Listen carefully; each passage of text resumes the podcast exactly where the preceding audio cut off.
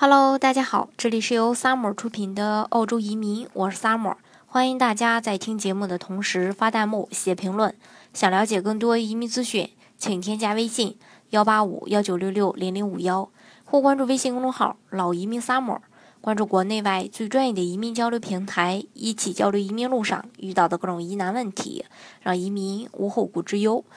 那么我们都知道，这个中国经济发展催生了大量的一个投资移民的需求。当前全球经济处在一个一体化的进程当中，那各国之间频繁的一个经济呀、社会呀，还有这个文化交流，同时呢，也推动了各国人口在国际间的一个流动。中国目前已经成为投资移民来源国最多的一个国家，而富裕人群则成为了其中的一个主力军。究其原因呢，总体来说是。有源于两个方面的原因呃这个原因，一般呃这个一方面呢，是因为一般的人现在都会追求高品质的一个生活；另一方面呢，就是防止财富的缩水。传统投资移民国家澳洲占据第三，并且深受呃这个投资移民澳洲的申请人的这么一个青睐。那么为什么这么多的投资人都会选择澳洲呢？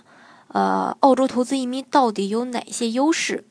呃，其实我总结了一下啊，分为这么啊八点。呃，第一点呢，就是说，呃，它办理的周期比较短，移民的手续办理需要的时间一般都比较长，有的国家甚至需要好几年。比如说美国，呃，一比五吧，现在排期的话得到个最少八年、九年这个样子。但是在澳大利亚，一般投资移民的申请需要的是这个。呃，是时间都比较短，一般申请提交一个月就可以获得州政府的担保。当然，不会英语的人就需要先获得州政府担保才能提交申请。然后签证的办理，从申请到面试一般需要十二个月左右，呃，十二个月左右。通过面试后呢，就可以知道结果了。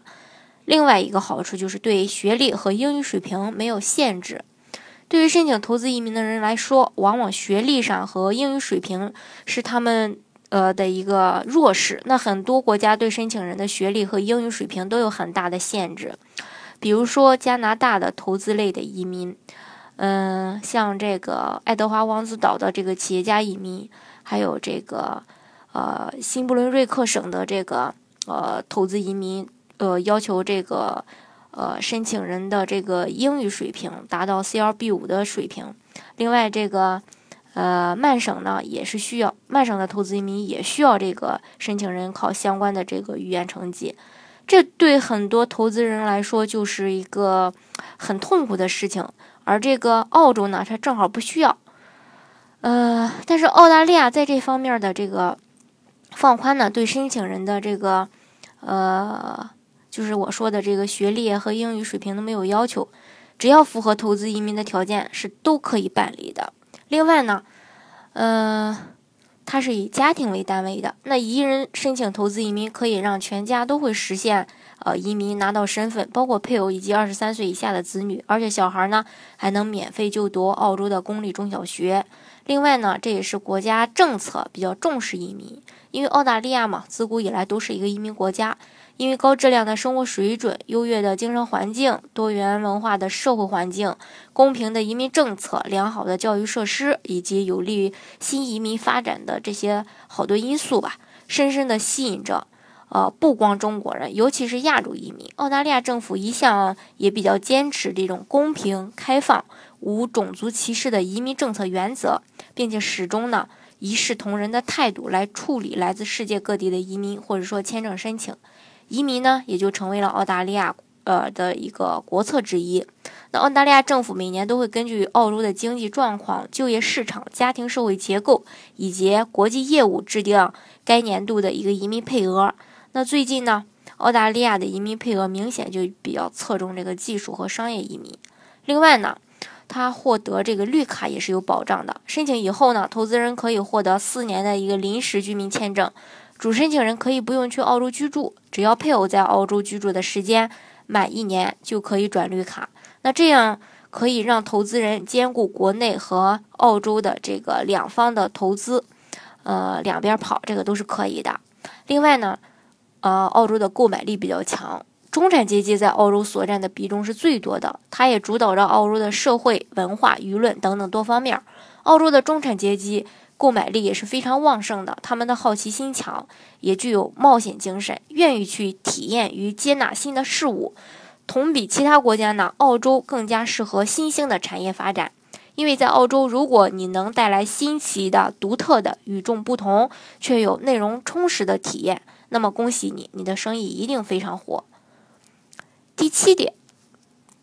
就是说技术移民，呃，技术人员比较多。澳洲也是全世界文化程度最高、文化普及率最高的国家之一。在澳洲雇佣一个你需要的专业人才，并不是一件难事儿，而且澳洲也可以雇佣海外员工。澳洲成熟的这种体系，让雇主雇佣具有专业技能和专业知识的这个海外人员愿意去赴澳去工作去。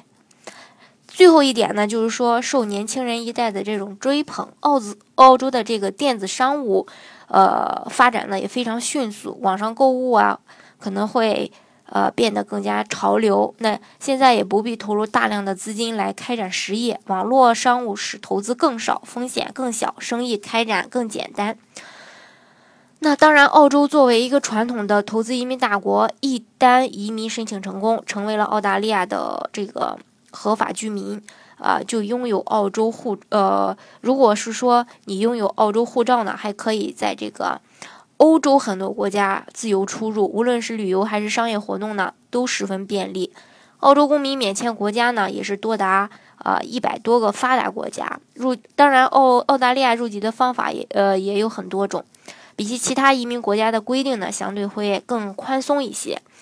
那大家呃最近有小伙伴也会问到我说要不要入籍这个问题。其实我觉得你这个要不要入籍呢，你先不要下定论。假如说你拿到身份，你要先在那边去生活一段时呃一段时间，看看自己到底呃能不能呃在那边很开心的去生活下来。如果是说嗯你觉得还不错，然后我就想在澳洲待一辈子了，那你入籍完全没有问题。但是呢，你又会呃假如说你会考虑到。呃，这个国内的一些亲朋好友呀，又不舍得这个放弃中国的国籍，那我就建议大家就不要入籍，拿这个永久居民身份就可以了。这是给大家的一些建议，当然还是要看大家呃切身的这个呃体会，呃自己去决定。